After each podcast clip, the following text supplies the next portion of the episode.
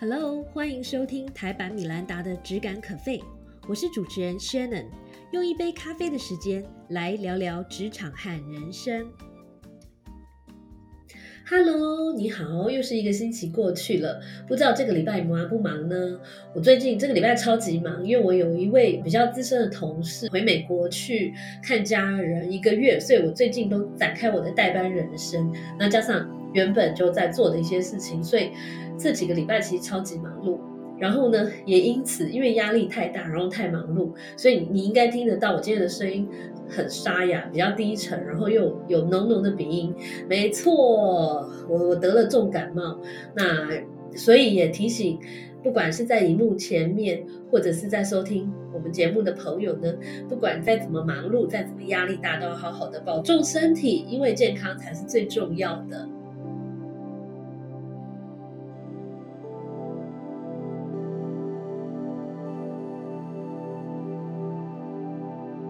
这也跟我今天要分享的这个 topics 有关。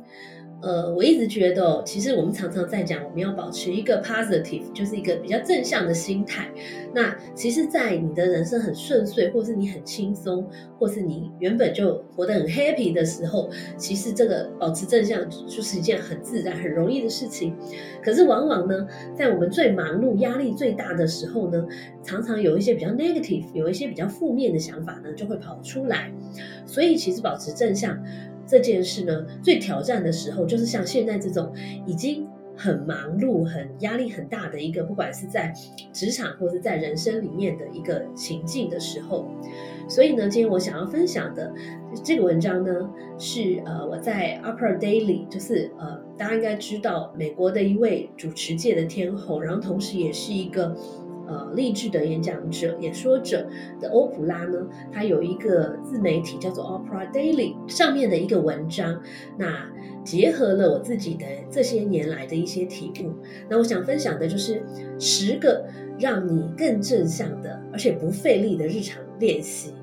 那为什么要不费力？因为就像呃之前我所分享的一本书里面说过的，很多事情呢，不要太费力，不要太用力去做，其实反而才可以长久。首先，不费力，保持正向的日常练习的第一招，叫做区分现实与想象。怎么说呢？有时候，当我们在呃，不管是在职场上或者是人生里面呢，碰到一些呃我们没有那么乐见的事情，那我们常常就会陷入一个负面的情绪。可是，往往是因为自己的想象力，而不是事实。所以。当我们碰到一些负面的状况的时候呢，要做的第一件事情就要区分这件事情到底是真的还是是你自己的想象捏造出来的。举几个例子，如果主管呃发回了你撰写的一份文件，那可能你第一个感觉就是看上面有很多的红字，或是主管在附注栏里面加了很多的 comment，你可能第一时间你会想，哎，主管给了我很多的评论，完蛋了，是不是我做的很差，今年升官无望了？好，所以你就会心情很差。可是你冷静下来想想，这一整个叙述哪些是事实呢？唯一的事实只有主管给了我很多的评论这件事情。那后面的完蛋了啊，我一定做的很差，或者我今年升官加薪可能无望，这都是你自己的想象。那你分析清楚之后呢，你可能就会认清这个事实，然后我们针对这个事实去努力就好了，不需要自己编很多。Bad stories，然后把自己呢陷入一个负面的无限回圈里面。那第二点就是客户很少跟我说话，那他一定不喜欢我。那这样子我这个客户很难服务的好。那所以呢，你可以经过刚才我的举例说明，你应该很容易分得出来这个陈述哪些是事实，哪些是你自己的想象。没错，客户很少跟我说话，这是一个事实。那么后面的他一定不喜欢我，等等点点点，这些呢就是比较像是你自己的想象。那所以呢，认清了这个事实之后。你可能就要去想一下，哎，客户很少跟我说话，那我要透过什么样的方式，可能多跟客户有一些互动，或者是刷一刷在他面前的存在感呢？所以呢，第一招区分现实跟想象，其实有助于当我们碰到一些自己那么不乐见的事情的时候呢，第一个厘清事实，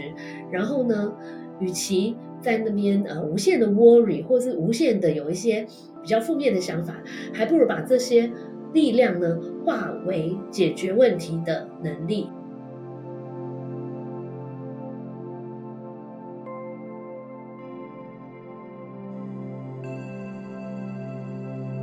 第二个，我帮他取了一个浪漫的名字，叫做“找出废墟里的宝石”。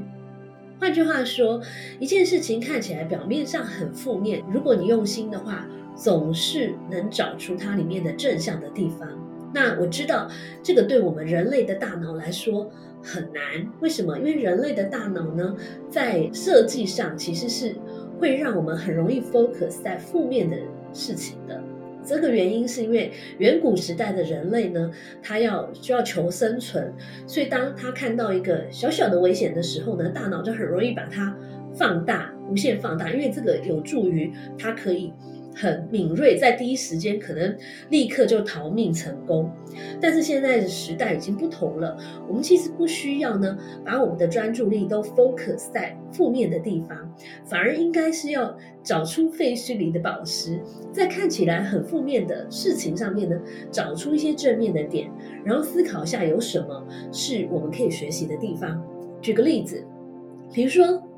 哇！我准备了很久的会议，没想到临时却改期了。这个乍看之下好像是很很烦的一件事情，但是呢，也许你想一想之后，可以告诉自己说：太棒了，我们又多了一些准备的时间，所以下次会议的时候我们会准备的更好，我们会表现的更好。或者是在刚才一个多小时的动脑会议里面呢，团队的讨论很不顺利，感觉都没有什么很棒的点子产生出来。你的第一个反应可能是，哎，我又浪费了一个小时的时间。但是你也可以换一个角度来想一下，或许你可以告诉自己说，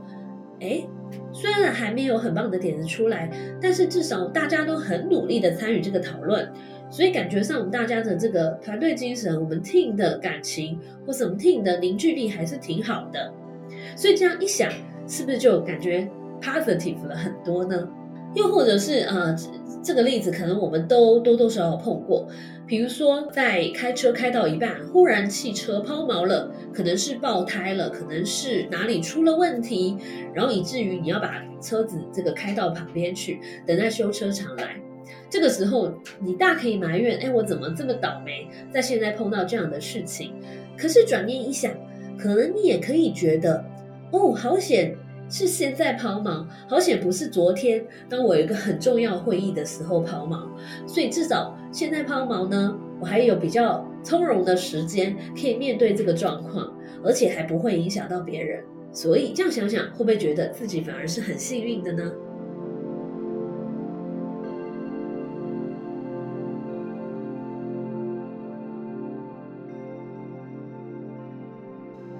第三招叫做自我对话。自我肯定，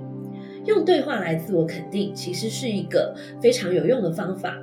我发现啊，其实有的时候我们很容易在跟自己讲话的时候唱衰自己。我不知道你会不会这样？比如说我自己以前呢，常常就是碰到一件难做的事情，我就在心里告诉自己说：“哎，我怎么这么倒霉？”或是完了这件事情我一定做不好。可是我发现呢，这样做对自己一点帮助都没有。反而是自己有越来越大的负能量，然后事情最后也真的没做好。所以转念一想，或许我们可以改一个做法，我们可以继续跟自己对话，但是我们应该要经常跟自己说：“你是最棒的，这件事情你一定可以搞定的。只要你去寻求某某某某某某的帮助，或是只要你去做什么样什么样的动作。”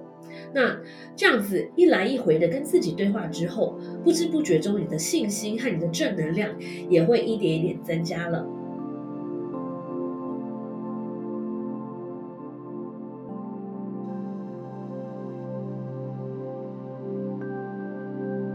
第四个就是为自己想一个口号，也就是 mantra。那 mantra 的特性呢，就是它简短而响亮。那你可以经常的对自己说。比如说，你要不要猜猜我的 mantra 是什么呢？没错，就是 You can do it。在因为公关人生里面，其实超挑战超大。然后我最常跟自己讲的事情就是，那你可以做到的，You can do it。我觉得呃，这句话非常的有力量，所以我甚至写了一本书，呃，Can Do 工作学，来跟大家分享 You Can Do It 这件事情的力量，或者是很多人呢，在忙碌的工作之后呢，他可能会去做一些放松或是享受的动作，那这个时候呢，他们就会告诉自己说，你值得最好的。你值得这样的放松，你值得稍微享受一下。其实这也是一个很好的口号，可以让自己不要永远把神经绷得这么紧。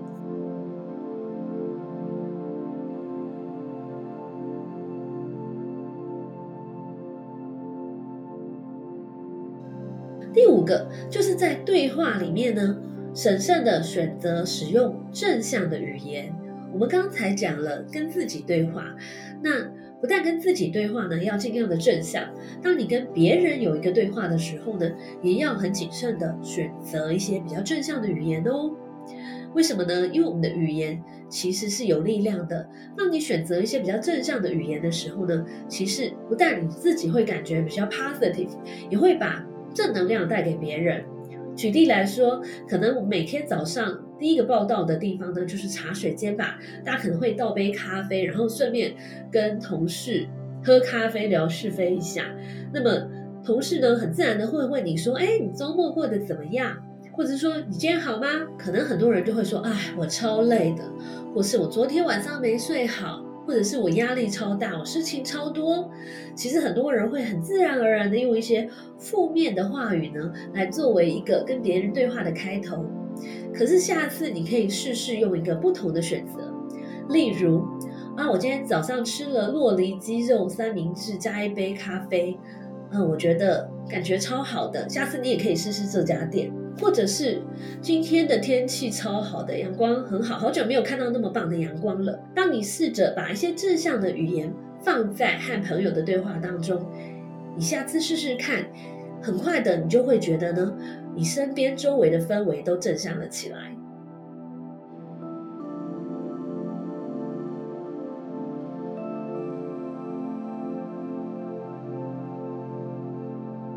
不费力日常练习的第六个方法叫做练习感恩。那么感恩的概念，我在过去不管是在我的粉丝页，或者是呃我的贴文里面，或者是过去的节目里面，我已经分享了很多次，基本上是有机会就会分享一下。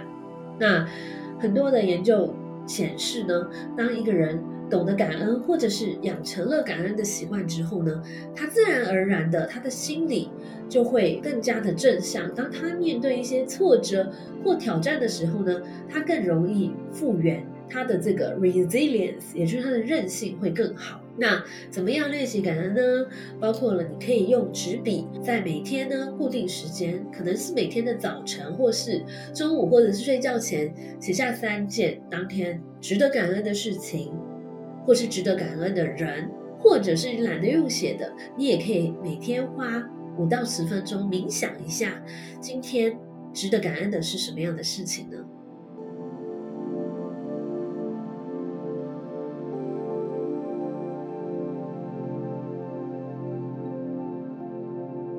第七个小方法就是写下理想状态的自己，这就是所谓的以终为始的概念。也就是说，我们想达到一个目标，我们通常都是一步一步的往这个目标前进。那么，所谓的以终为始，包括了我很喜欢的作家 Steve Covey，也包括我的好朋友艾瑞克呢，其实都非常倡导这个概念，就是说，当你有一个目标的时候呢，你要先想象，然后具体化这个目标，然后呢，再一步一步的往后推，因为他们都认为呢，这样子更可以激励你持久的朝向你的目标而努力。那所以落实到我们生活的小练习上呢，也许你可以想象不同状态下理想的自己，比如说像我就会想象说，哎，我自己是很好的妈妈，然后我可以想象一个画面是半年后暑假的时候呢，跟孩子很自由自在的在这个海边玩耍的状况，那。想象了这个美好的画面之后呢，我可能就会开始去做一些计划。这个计划包括了跟孩子一起计划这个旅行，那么或者是说平常就要跟孩子多多的互动，多多的培养感情等等的。那么另外呢，在事业方面，你也可以想象一下，也许自己五年后希望达到一个什么样子的呃一个目标。那具象化来说，有些人可能会去想象，哎，他有一个靠窗的大办公室，或者是可能他会想象一一个画面，是他自己充满自信的，在呃一个会议里面呢，跟公司的一些呃董事会的成员去做 presentation。从这个画面呢，可能就有助于他更有动机、更有恒毅力的往他的目标前进。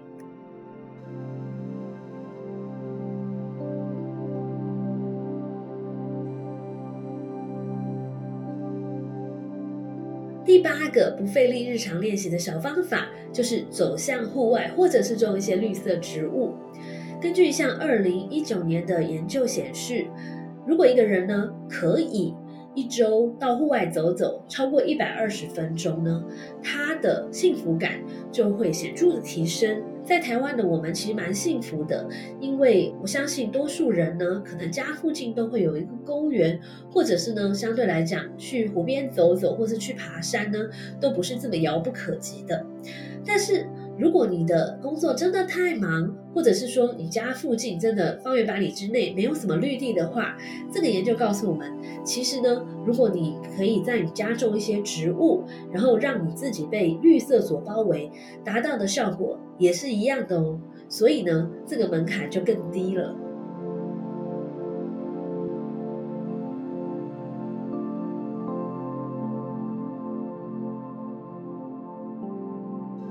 第九个不费力的日常习惯，就是每天刻意的去做一点小小的善行。小小的善行的意思就是，你不用很费力就能做的好事，像是什么，比如说带朋友去一个地方，或者是在路上扶老太太过马路啦，或者是在捷运里面让座等等这一类，呃，不用很费力就可以做的事。那么很有趣的是啊。研究显示哦，如果一个人一天可以做五个像这样子的小小的善行，其他的快乐感就会大幅提升。所以，这是不是一个非常值得的投资呢？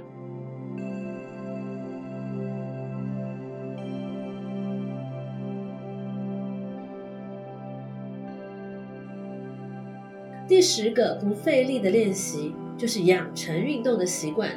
所以你现在知道我为什么把它放在第十点来讲了吧？因为这是这十个方法里面唯一一个让我觉得有点费力的，因为我自己就是一个做不到运动习惯的人。不过比较好的一点是，很多研究显示，其实运动不再多，即便一个礼拜只花十分钟的时间运动，你的幸福感都会大幅提升。那另外一方面，我觉得我们现代人的幸福在于，因为我们有手机嘛，所以其实有时候呢，你甚至不需要走出门，你甚至不需要去花钱上很贵的健身房，你其实只要用手机，其实，在 YouTube 上面有很多免费的教学，或者是有一些呃运动的 APP，其实你可以照着做就好了。那我自己呢，有一个偷吃步式，因为我们公司在十二楼，所以有的时候我就会逼自己走楼梯。上班，那这样子累积下来呢，一个礼拜搞不好也会有十分钟的时间哦。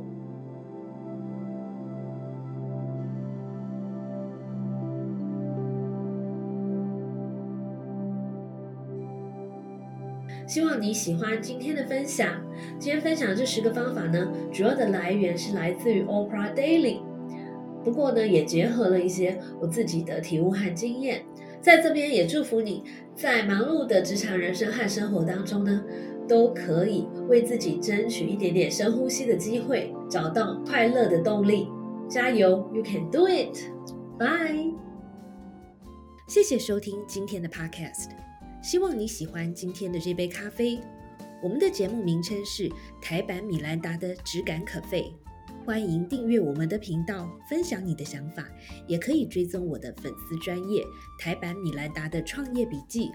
我们下次见喽，拜拜。